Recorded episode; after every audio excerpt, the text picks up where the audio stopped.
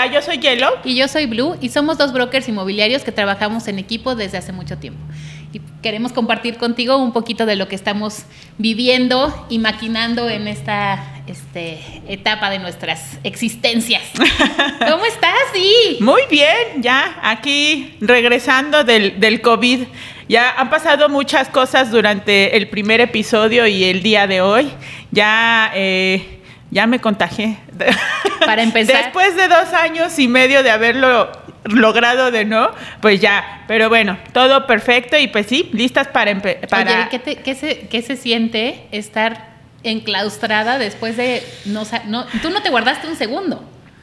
El, e, es que es eso, el ritmo de vida, el, el, el hacer una pausa forzada, estar encerrada en un cuarto y nada más tú, híjoles, horrible. no, digo, creo que la, enfermedad sí es, complicada, no lo viví. Hubo días buenos, hubo días malos, pero creo que lo que más me costó fue eso, el estar encerrada. Y ahí creo ahí van a venir mucho de lo que vamos a platicar hoy, mitos y realidades. No del COVID.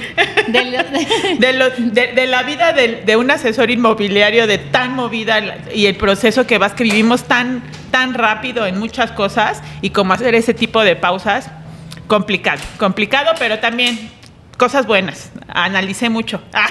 Muy bien, muy bien. Épocas de crecimiento forzado. Exactamente, exactamente. Pues listo. Listo, entremos un poco en tema. Hoy queríamos platicarles un poco justo de esto que son los mitos del asesor inmobiliario, los mitos de, los bienes raíces, porque hay muchos, hay mucha idea, ideas equivocadas ¿no? de lo que este, en realidad es ser un asesor inmobiliario y pues vamos a ir tocando por ahí algunos, algunos temas este, que queremos. ¿Cuál, crees que es el mito más, más grande? O sea, Mira, yo creo que, así como poniendo un poquito de de una idea general. Estamos tan idealizados con los bienes raíces versus lo que se vive en Estados Unidos y todos estos programas y reality shows, eh, que, o sea, sí, eso es parte, pero creo que eso ha venido a llenar como muchos mitos de la gente de cómo nos percibe cuando nos dedicamos a los bienes raíces. Y la primera es es para solamente mujeres y que, que van a encontrar al hombre rico. no, no. no. No, no es, no es un, eh, el negocio de bienes raíces no es un eh, negocio para generar citas o, este, incluso hubo eh, una época una, una serie, serie que ah, se llamaba Bienes Raíces, que cómo luchamos en el medio para cancelarla, porque te pintaba la asesora inmobiliaria como este facilota de me voy a, acostar con todos los clientes. En proceso de, eh, mientras encuentro a quien me mantenga, me voy a dedicar a los bienes raíces. Y, creo que ese es el primer, digo, ya entrando en un tema real, es que únicamente es para mujeres y o mujeres que ya no tienen mucho que hacer y que ya van como en el proceso del retiro, ya, ya crecieron los hijos y que se dedican a los bienes raíces. Y creo que eso ya en algún momento era un perfil, pero pues ya estos 10, 15 años que hemos estado nosotras ha evolucionado mucho y creo que eso sí es bien importante. No, y además, a, ver, lo que pasa, creo yo, no es que sea un, tipo de negocio para, para mujeres, sino que es un negocio como no es un negocio de un ingreso fijo. Correcto. Cuando tienes una pareja que te puede ayudar con la parte fija y tú poder ingresar esta parte como eh, móvil de, de ingreso se hace más fácil, pero realmente no quiere decir que tenga que ser la mujer la que sea asesor inmobiliario y tener un esposo que te mantenga. O sea, nosotros en el equipo tenemos muchos hombres productivos que son cabezas de familia, que ingresan la mayor parte incluso de los de los ingresos, eh, de los ingresos eh, a casa y que y que les funciona perfecto, ¿no? Y yo creo que aquí el punto importante es entender que que, es una visión de empresario, ¿no? Es, es como una pequeña empresa y, y, son los bienes raíces de esa manera, porque es versus lo que tú trabajes, versus lo que tú inviertas, sí, acompañado de una marca, acompañado de toda esta infraestructura, porque hace que el camino sea más corto, pero pues al final del día es lo que tú trabajes, es lo que vas a generar, porque no es un trabajo de cubre tus ocho horas y hay un ingreso mensual y te dicen en estas ocho horas vas a hacer esto, esto y esto. El negocio no es de esa manera, uno tiene que salir a buscar el negocio. Y ese es otro mito. O sea, mucha gente cree que puede trabajar en bienes raíces un ratito, ganarse tres comisiones, hacerse de una lana y eh, poner otra cosa o hacer, no, o trabajar para otra cosa. La verdad es que no, no te, no es un negocio. No es un trabajo en el que vas, vendes una casa y ya te vuelves millonario. Y, y ahí creo que viene el digo, ya poniendo como aterrizando, es, a ver, nosotros es una parte integral el mostrar propiedades, ¿no? El, el, ir, visitar una propiedad y saber de arquitectura y decir, mira, aquí imagínate esto, es parte, pero no es lo más, eh, la estructura o la vértebra eh, principal del negocio. Nuestro negocio va implicado a asesorar a los clientes para decirles, uno, cómo pueden invertir su dinero al momento de comprar y a quien quiere vender, hay muchos factores que se tienen que conocer legales, notariales, este, fiscales, o sea, es una escuela, ¿no? Y, es, y, ahí creo que ese es el primer mito de, para saber bien, para entrar al mundo de bienes raíces no hay que saber de, ay, me encanta el diseño de interiores, me encanta, mostrar propiedades. Qué bueno, sí, ayuda. Respetable, ¿no? Ayuda, ayuda. Ayuda, pero no es la base. Si lo, ve, si lo quieres ver como negocio a largo plazo, ¿y a qué me refiero? Con buen margen de ganancias y todo esto, tienes que verlo como una carrera en la que te tienes que preparar, en la que te tienes que, tienes que estar constantemente actualizado en todos estos temas que habíamos platicado y creo que eso cambia la visión del negocio, ¿no? Y, y es, no es mostrar propiedades, es una parte, pero hay muchísimo más atrás del que se quiere dedicar a ser asesor inmobiliario. Entonces, esa parte es, mucho creo importantísima. Mucho más amplio. ¿Qué otro mito? ¿O realidad? O realidad. Yo creo que la parte también del tiempo libre, ¿no? Este, esta idea de que tienes, o sea, cuando tú te vas a dedicar a bienes raíces vas a tener mucho tiempo libre. O sea, nosotros les decimos cuando viene un asesor a, a querer entrar a la casa, ese tiempo libre no tienes nada ¿no? Porque te empieza, o sea, realmente es un trabajo de tiempo completo. Sí. Tienes facilidad de organizar los tiempos hasta cierto punto, porque también muchas veces dependes de los clientes, que sí te da, te da, desde mi punto de vista, calidad de vida. Te da el que hoy no voy a dedicarlo, hoy no voy a trabajar porque es el cumpleaños de mis hijos, o porque voy a ir al festival, o porque hoy me siento mal, o porque tengo COVID y, chin, ¿no? Claro. Pero... Eh, pero no, no es un trabajo que tú puedas decir, oye, yo me voy a dedicar a ser asesor inmobiliario dos horas en la tarde y sin trabajar los fines de semana porque porque no te va bien, porque justo como decías hace un minuto, es un trabajo que es súper noble. Sí. ¿No? O sea, es súper noble, pero también es muy celoso.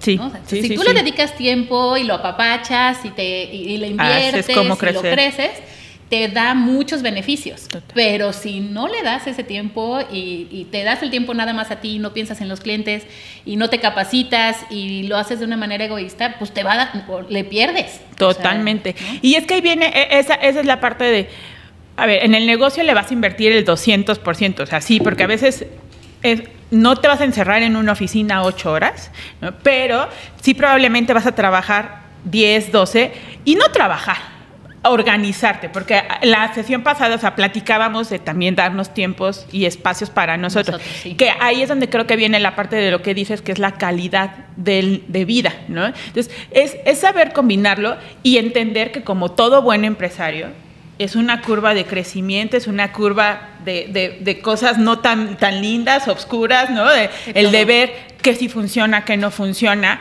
Obviamente cuando formas parte de una marca, y creo que ahí viene algo ahorita como poniéndolo de cómo iniciar en este negocio, pero ahorita lo tocamos. Pero esta curva de crecimiento y como todo inversión, como todo empresario es viene esta parte de la cosecha, ¿no? Y ya luego ya empiezas a, generar ganancias de todo eso que, que, cosechaste. Y un poquito el tema anterior es esta parte de decirle al, al, al cliente o al inversionista, se me fue la idea. del COVID. No, no, no, no, no. No se me inflamó el cerebro, lo juro. Ahorita regresa, ahorita regresa. Sí, ahorita regresa. Pero bueno, digo, creo que en ideas generales, terminando con un poquito del tiempo, es tú puedes administrar. Pero tenemos que trabajar. O sea, sí tenemos muchos asesores que lo que hacen es le dedican el 100% del tiempo cuando están trabajando y después se pueden captan propiedades, tienen muy buen inventario y después sí, se van y ella va a saber que estamos hablando de ella porque se va a Chihuahua o se va a Canadá o se va a Europa a festejar sus 40 y le sigue yendo bien y sigue estando en los primeros lugares porque sí te da esa facilidad de poder planear tu vida con las cosas que te gustan, pero no quiere decir que es tiempo libre. Sí. de todas maneras, estás en Timbuktu y te tienes que meter a checar tus correos, sin checar que tus clientes estén atendidos y, dejar corriendo tu negocio, porque al final eres el propietario de tu negocio, y, aunque trabajes en una marca. Y ahí viene, pues ya, ya me acordé, ya el COVID ya se eliminó y regresó. Esta idea de cómo iniciar en este negocio, ¿no? Porque ser asesor independiente o iniciar en una marca. Y creo definitivamente, no porque nosotros pertenecemos a una marca y de, y de esa manera se inició en el negocio, pero es empezar con una marca para que te dé toda esta infraestructura, toda esta idea y hace, ¿qué es lo que hace esto? Que la curva de crecimiento pueda ser más, corta, ¿no? Porque ya traes un soporte o, o... Es que no es lo mismo hacer lo que crees que tienes que hacer, a saber exactamente cuál... O sea, es un negocio que existe desde hace miles de años. Claro. ¿No? Entonces, el que ya puedas tú entrar a un lugar en el que te digan, estos son los pasos, y luego tú sí, con tu creatividad y con tu manera lo vas personalizando, lo vas moldeando, pero si ya te dicen qué es lo que tienes que hacer, va a ser mucho más corto, como dices, el, el, ingreso. O sea, incluso por la experiencia que se van generando con las empresas. Yo también buscaría una marca o una empresa que tenga suficiente tiempo en el negocio, que ya la haya regado en varias, eh, eh, como nosotros la hemos regado en muchas, ¿no? Este, ¿por qué? Porque esa experiencia conjunta ya de alguna manera te la van a pasar. Correcto. Entonces creo que eso también eh, es de mucho, mucho valor a la hora de que estás queriendo involucrarte en el negocio. Y luego, otra cosa también es que nos pasa con los asesores nuevos y creo que también es, no sé si es un mito o más bien es algo que, que, hay que romper, es esta idea de solamente son asesores inmobiliarios las personas que ya fracasaron en la vida. ¿No? O sea, es la última opción. es la última opción. Si ya te fue mal en un negocio, entonces, o sea, cada vez más está viendo asesores jóvenes que están entrando al negocio desde un principio, que lo ven como una carrera, ¿no? Eh, por primera vez ahorita estoy capacitando asesores de 20, 21 años. Eh, que están terminando la escuela, no terminan administración de empresas y quieren eh, empezar a trabajar en un negocio como este, porque te puede dar muy buenos resultados, sobre todo si lo haces como carrera. Y es que ese es el punto, porque, y seamos muy honestos, la idea es, bueno, vendo una casa de 10 millones de pesos y me voy a ganar una comisión de 250 mil pesos, le voy a hacer un número, y es, la gente lo ve como ganarse dinero fácil, rápido y mucho, ¿no? y nada que ver. O sea, sí, puedes correr con la suerte, pero no puedes depender de que tus ingresos sean basados en la suerte. No, no todos los meses. Exactamente, ¿no? o sea, sí. Y, o sí puede ser todos los meses, pero para que tengas ese ingreso todos los meses tienes que tener muchas propiedades de ese nivel que estén todas limpias, que les decimos que son eh, con toda la documentación lista, que estén en precio de mercado, que estén bonitas de alguna manera, que sean atractivas, este, eh, bien publicadas. Y ahí va a ser algo importantísimo para todos los que nos están escuchando y quieren vender su casa, o sea, es no solamente, porque también es entender que no solamente es buscar a alguien que te muestre la casa. O sea, si yo, hasta yo lo pensaría, ¿no? Yo pagar un porcentaje tan alto por alguien que va a mostrar mi casa, mejor me contrato un asistente y vete tu cara la casa. Pero implica más cosas y mucho más de eso, ¿no? Entonces, digo, también para que vayan, no solamente si no se quieren dedicar, sino que también entiendan de este lado qué implica y qué, les factores. ¿Qué se les puede ofrecer como, como clientes? y no es comercial, ¿eh? Pero si quieren, pero También llámanos, exacto. No es comercial, pero Yellow y Blue sí capta propiedad. Exacto. Voy a poner porque es así. El podcast no ganamos un solo peso, entonces vivimos de bienes raíces. Exactamente. Entonces, llámenos, ¿no? no, les vamos, no les vamos a poner publicidad y ya después se va a volver este podcast de 20 minutos de, de, patrocinadores. no, no, es la idea, pero sí necesitamos que ustedes nos hablen.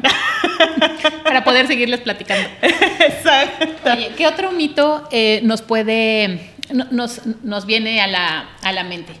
Eh, la parte, de, bueno, la parte de, la, de, que seas mujer, ya la, la, edad, ¿no? O sea, también eso, a ver, sí vamos a pelear, pa. ya sé que vamos a pelear, pero no tanto. A ver, cuando hace 15 años que, que entré, yo tenía 26 años cuando empecé la, la empresa y fui por mucho tiempo la, broker más, joven. Ahora ya, no se, ya se ven brokers jóvenes. O sea, cada vez hay más. Antes éramos uno, éramos dos, a lo mejor estaba el pollo, este, Ana Ceci eh, de Torreón estaba empezando. O sea, como, éramos pocos los, los gerentes o brokers jóvenes. Hacían incluso en RIMAX Internacional este artículos de los 30 eh, jóvenes del mundo, ¿no? Entonces, creo que el estarle metiendo, ahorita acaban de abrir incluso, y que me da mucho orgullo también que está Andrea Cepeda, está como directora de AMPI Joven, ¿no? Eh, eh, ella en en San, Cristóbal. La verdad es que el que se empiece a meter esta parte de ver el negocio de bienes raíces también ya como un negocio al que puedes pertenecer desde desde joven, no te digo 15 años, no, tampoco, pero sí creo que es importante porque sí era un negocio, o sea, no era un mito, ahora sí, pero en un principio sí era un negocio para gente mayor. Sí. O sea, sí las, la mayoría de los asesores inmobiliarios tenían 50 para arriba. Y creo que iba mucho con la idea de que antes no había la, capacidad o toda la, la, información que al día de hoy tenemos disponible, ¿no? Porque ¿Y, quién, eh, bueno, quién me puede ayudar a vender? Ah, pues el que tiene experiencia. ¿Y quién va a tener experiencia? Pues el que ya lleva 60 años dedicándose a esto. Pero ahorita, y nos ha tocado a nosotros la evolución, o sea, ya hay en mil cursos ¿no? de derecho inmobiliario para conocer esta parte de los impuestos. Porque vuelvo a lo mismo. O sea, no es un curso de cómo enseñar casas. Eso es, eso es feeling, eso es eh, personalidad y haces clic con el, la gente. Pero ahorita, o sea, hay muchísimas maneras de capacitarte y creo que eso está abriendo como la brecha de que ahora personas más jóvenes se capaciten, estudien, analicen y con eso pues aventarse para asesorar al, propietario. Entonces creo que eso, eso ha sido abismal y ahorita esto del COVID ha traído también sus cosas buenas. O sea, el poder tener a un cliente, una, una conferencia desde Estados Unidos, desde España y, poder tener la capacitación y la retro de otros ha sido eso fenomenal y creo que pues y Pues los chavos la manejan mucho más fácil que totalmente, totalmente. Pero sí creo, aún peleando, digo, para ir como terminando, o sea, decía, vamos a pelear Ahorita peleamos. Ahorita vamos a pelear acerca de la edad de los asesores inmobiliarios. Perfecto. Pues entonces estamos. ¿Qué es esto? No, bueno, ven, estamos tratando de ponernos a la Al día, no sabemos usar las banderitas, platicábamos, ahorita nos decíamos, a ver, pero explícanos un poquito el concepto de la ¿Qué es una bandera roja? foco rojo, eso es lo que nosotros conocemos. Hablando de edades. Exactamente. Entonces, pues bueno, vamos a estar ahí. Ahorita nos agarraremos, nos agarraremos. Muy bien. Muy bien. A pelear. A pelearse. No, a ver. Se llama debate civil. o sea, no es agarrarse de las greñas.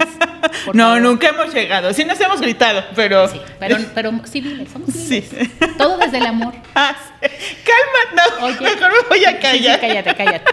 Oye, este... Entonces, jóvenes, bueno, edad. Eh, y, digo, cada vez me convence y a veces que agarro y digo, me voy a callar la boca. Pero ven esta, ah, para mí la idea de que un joven inicie en este negocio sí tiene que ser un perfil, o sea, muy, muy particular, ¿no? Porque en algún momento lo intentamos. Yo soy enemiga de contratar a gente joven.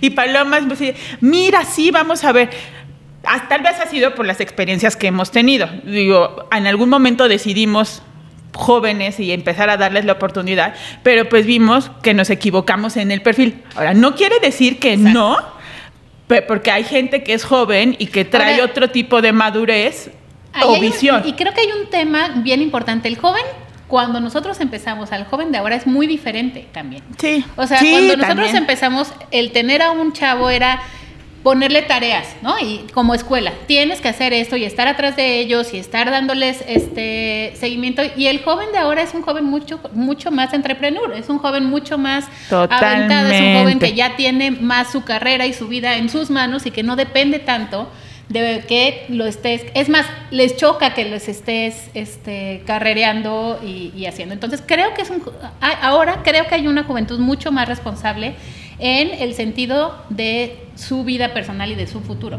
Sí. Entonces sí creo que lo que pasa es que sí llevamos suficiente tiempo en el negocio como para que las generaciones Oye, ya hayan cambiado. ¡Qué horror! Más de una década. Ahorita escuchándote me sentí vieja. Pues sí, porque dices joven y ya, te- o sea, dices los jóvenes y dices, yo también me siento un poco joven todavía, ¿no pero creo que tiene que ver con eso. Y ahí creo que es un, una realidad en este negocio. Tienes que tener visión empresarial. O sea, Exacto, es definitivamente. Porque también tienes personas de una edad más alta, de Que no lo edad o tiene. más grande, que no lo tiene y que tienes que estarlos acarreando y tienes que estarles diciendo qué es lo que tienen que hacer, Claro. porque nunca, porque no, no, no, hay personas que no logran ver el negocio como su negocio. Sí. Es tu negocio, entonces tú eres mi jefe. Y no. Otro de los, de, eh, de los mitos es que, a ver, o por lo menos en una empresa como la de nosotros, nosotros no somos las jefas de nuestros asesores. Nuestros asesores de alguna manera son jefes de nosotros. Correcto. ¿No? Porque nosotros lo que tenemos que hacer es darles los servicios a los asesores para que vendan mucho, para que entonces la empresa genere. Por eso me encanta eh, la, la- la misión de RIMAX, Claro. ¿no? La misión de RIMAX que es este, ayúdale a los demás a cumplir sus sueños a través de cumplir los tuyos.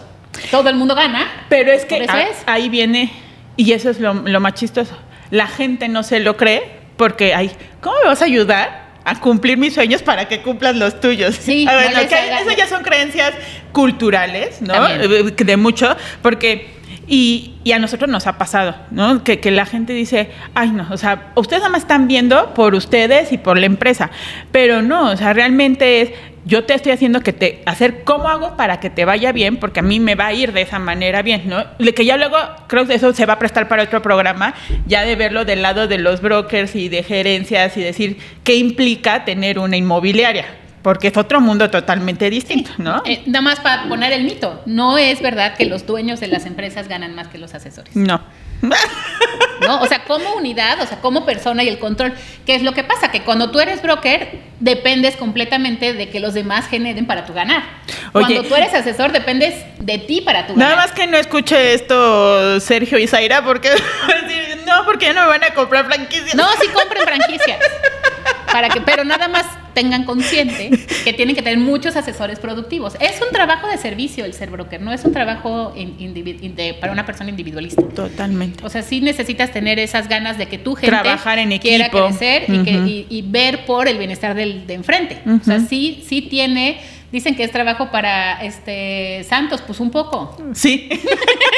Eso no es un mito. ¿no? Entonces, yo, por lo menos la mayoría de los brokers exitosos que conozco, ¿no? Eh, muchos de, de RIMAX, y espero que después podamos invitar a algunos, sí son un poco, o sea, sí es gente que se preocupa por su gente.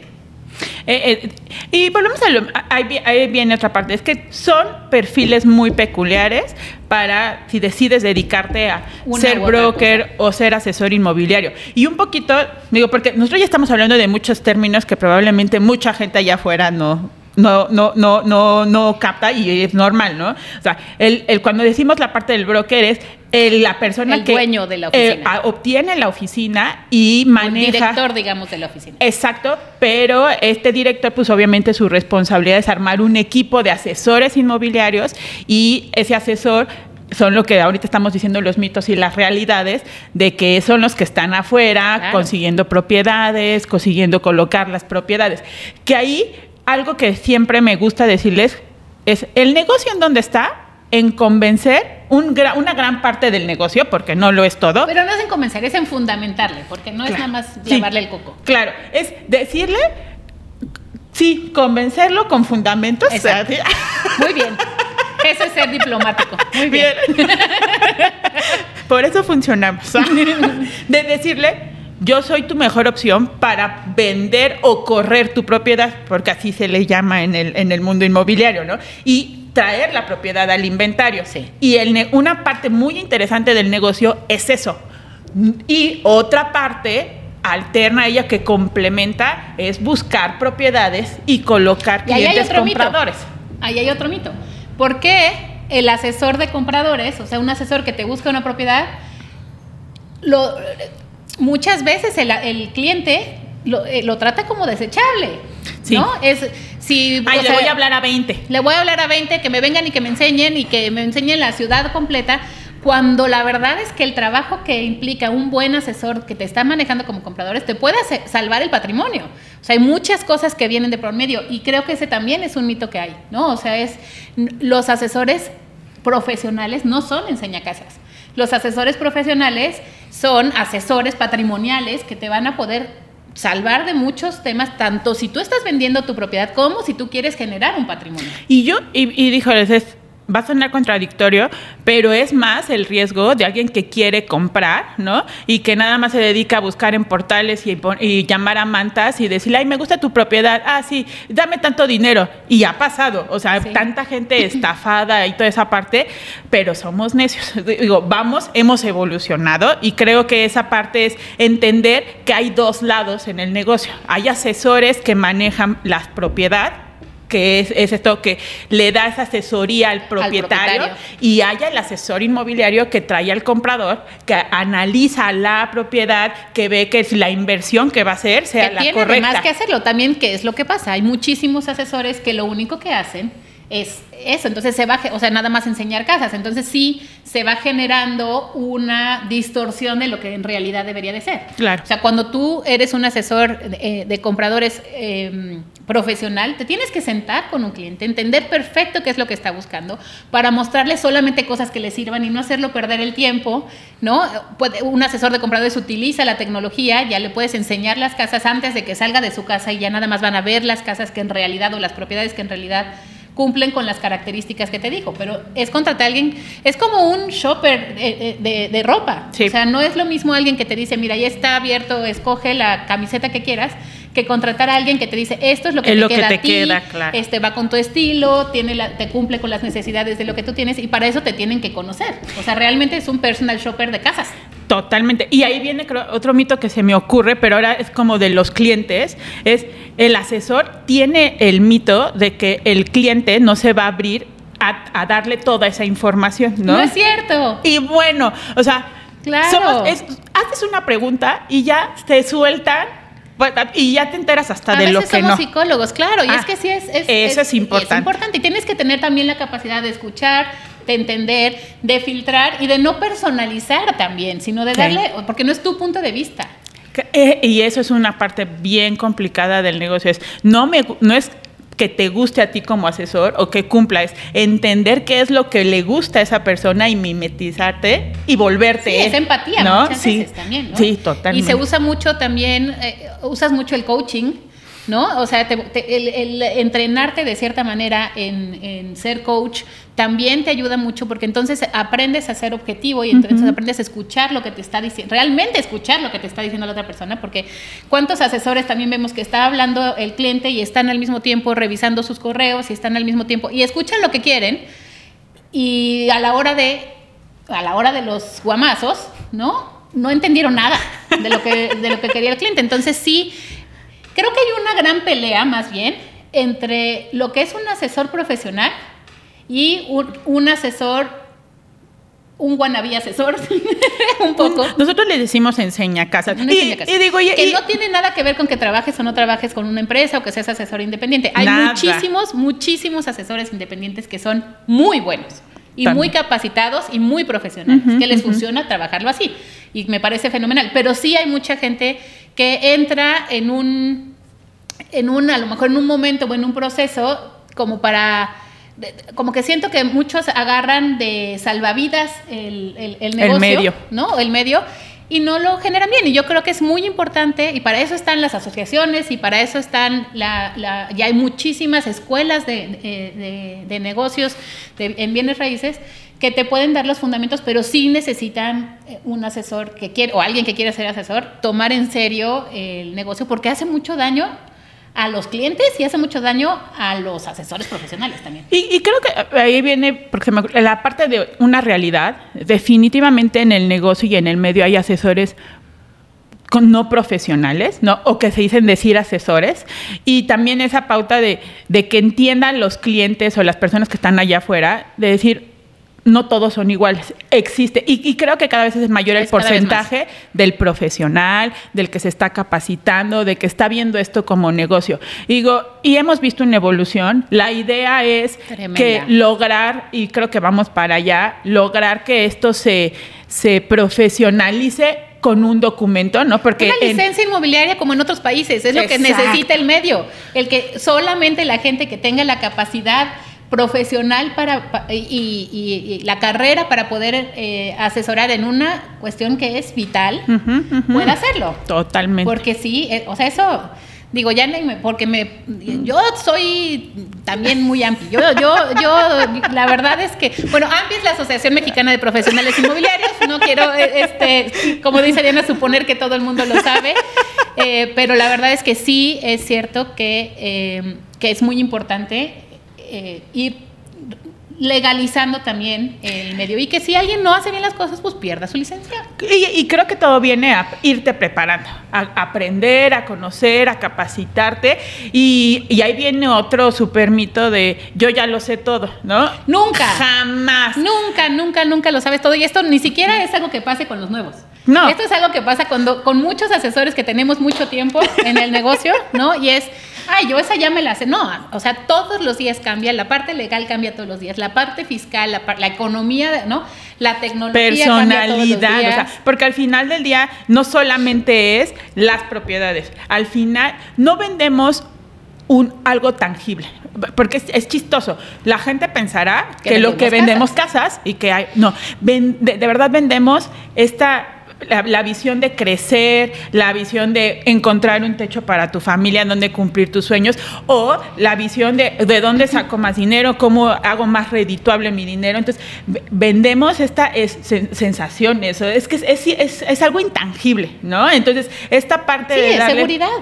Exactamente, entonces creo que esta parte, eso es, es, es, un mito de no, no vendemos casas. Yo siempre les digo, en este negocio no se venden casas. En este negocio vendes sueños, vendes inversión, vendes ideas, crecimiento. Sobre patrimonio. Exactamente. Entonces, suena, suena muy romántico, pero de verdad que nos ha funcionado y por eso llevamos 15 años. Entonces, no es en, vano todo lo que estamos diciendo. Ahora, no quiere decir que nosotros tengamos la ley. Estamos dando nuestra percepción. Aprendemos es una percepción. Todos los días. Todos y nos encantaría también, si alguno de los que nos está viendo algo no está de acuerdo, nos encanta debatir. Entonces, pónganos en el, en el, aquí en, bueno, en Instagram o por mail o por donde quieran. Les vamos a ir pasando todas las maneras en las que, en las que nos podemos. Si en algún momento alguno de ustedes se quiere venir a, pelear, hacemos no, rojas. ¿No? no, pero no era pelear. Ah, no, a debatir de una manera este, civil. Este, nos encantaría poder hacerlo también. Sí, y, y creo que la intención es es, nuestra, es nuestro punto de vista y, que entiendan que es lo que nosotros hemos vivido y no es, no es la ley lo que no, no, no. Al final es la historia vista desde Yellow y Blue. Imperfecto, acuérdate. Que somos un equipo imperfecto. perfeccionándonos todos los días.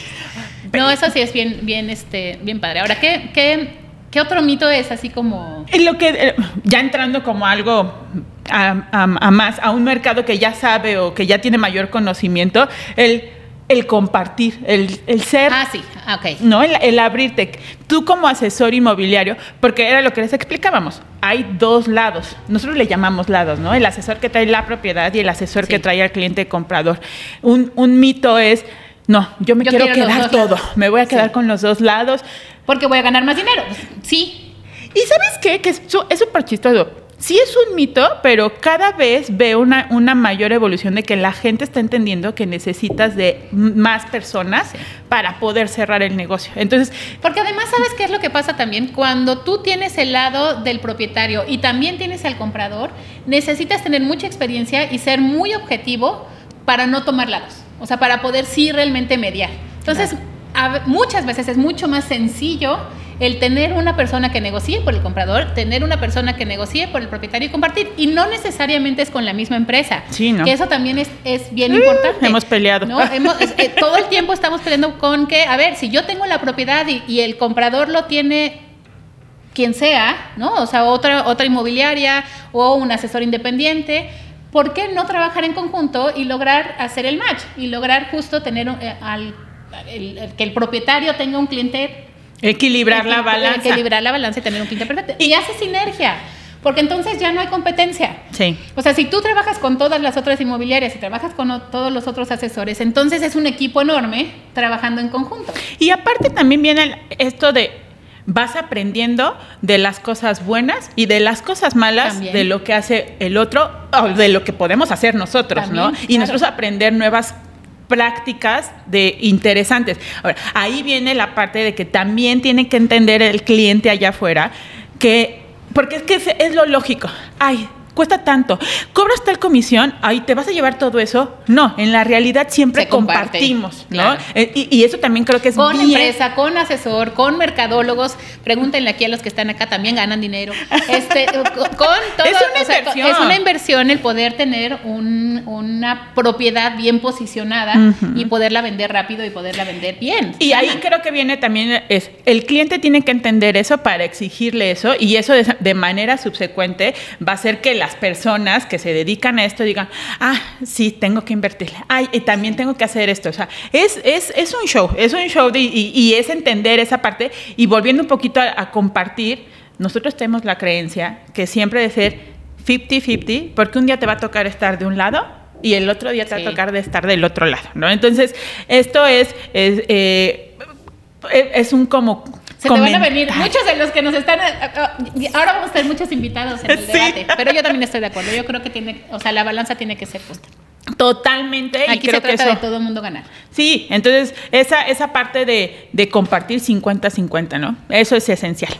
Pues ya, eso es eh, la parte de los mitos y realidades, porque tenemos que ir cerrando. No, eh, Nos no encanta, podemos podemos hablar horas y horas, pero tenemos que ir, este... Aquí nos ponen como proceso, este, sí, esto es lo que tenemos. Todavía no somos las expertas en, en grabar podcast, entonces, pero ahí vamos, vamos mejorando. Nos encantaría hacer otro de- de- tema de mitos, pero estaría increíble que nos pudieran ir mandando qué es lo que ustedes opinan para ver cómo lo podemos ir este, contrarrestando. Estaría padrísimo poder empezar a interactuar con ustedes, sería in- increíble. Exacto, Entonces, pues bueno, esos, eran- esos son como uno de los pocos, creemos, mitos y realidades. Seguro debe de haber 1500 más. Ay, muchos más, ¿no? Pero pues bueno, eh, aquí cualquier duda, cualquier este queja, escríbanos. Escríbanos. Platícanos a la reaga. ¿Qué Bueno, vamos? esconde esto. Ah, esconde esto. A ver, entonces vamos a jugar un poquito. Aquí la onda también es divertirnos un poco. Entonces vamos a jugar a una- un, un jueguillo de preguntas y respuestas, ¿ok? Entonces nos vamos a preguntar una o la otra algunas cosas. Tenemos que decir la respuesta porque tampoco todo el mundo nos está viendo. Algunos nos están escuchando, entonces Ah, hay que decir. claro. este, pero la regla es que solamente puedes contestar sí o no. No se vale decir por qué. Entonces, después ya nos decimos nuestros porqués. La que no puede decir sí o no es ella. No, no, no puedo. Pero bueno, lo voy a No intentar. se vaya, no se vaya mal Me tengo que entender. justificar de mis eh, respuestas. Entonces, vamos a intentar decir solamente sí o no. a ver cómo nos sale. Ay, no, bueno, no soy tan buena, ¿eh? Entonces, Entonces te ni, ni no se esperen muchas cosas. Ok, a ver. Estudiaste diseño gráfico, pero te dedicas a bienes raíces. Entonces, la pregunta es, ¿te vas a dedicar a esto el resto de tus días? Sí. ¡Qué bonito! Sí se puede. No, aparte, ya el, el business está aquí. Digo, con todo Que no el te justifiques, nada más es sí o no, caray. ¿Ya ves? Sí. Luego les explicas por qué amas el negocio, pues. Ay, soy malísima, pero bueno, te voy a poner en. en- ya, me encanta complicarle la A ver, vida. vamos a ver si puedo. ¿Alguna vez has querido matar a algún asesor?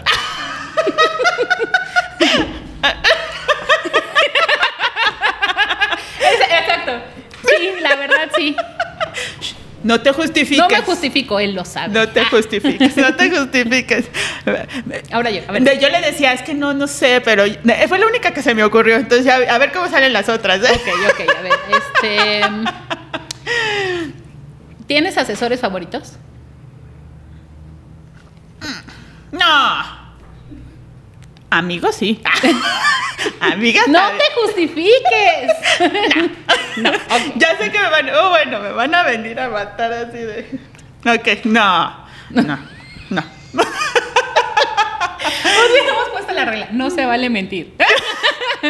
sí, pero no es de mi oficina. Ah, no, no es cierto. Ándale, ándale, ándale. Ay, híjoles. Em, a ver, ¿alguna, ¿alguna vez no has querido trabajar con algún cliente? O sea, que digas, híjoles, no. Sí, Muchos. sí he despedido clientes. Em. ¿Te gusta ser broker? Sí. Te costó trabajo. Te Eh, costó trabajo, pero O sea, sí, sí me gusta, pero sí. No me voy a justificar. Me encanta ser asesor.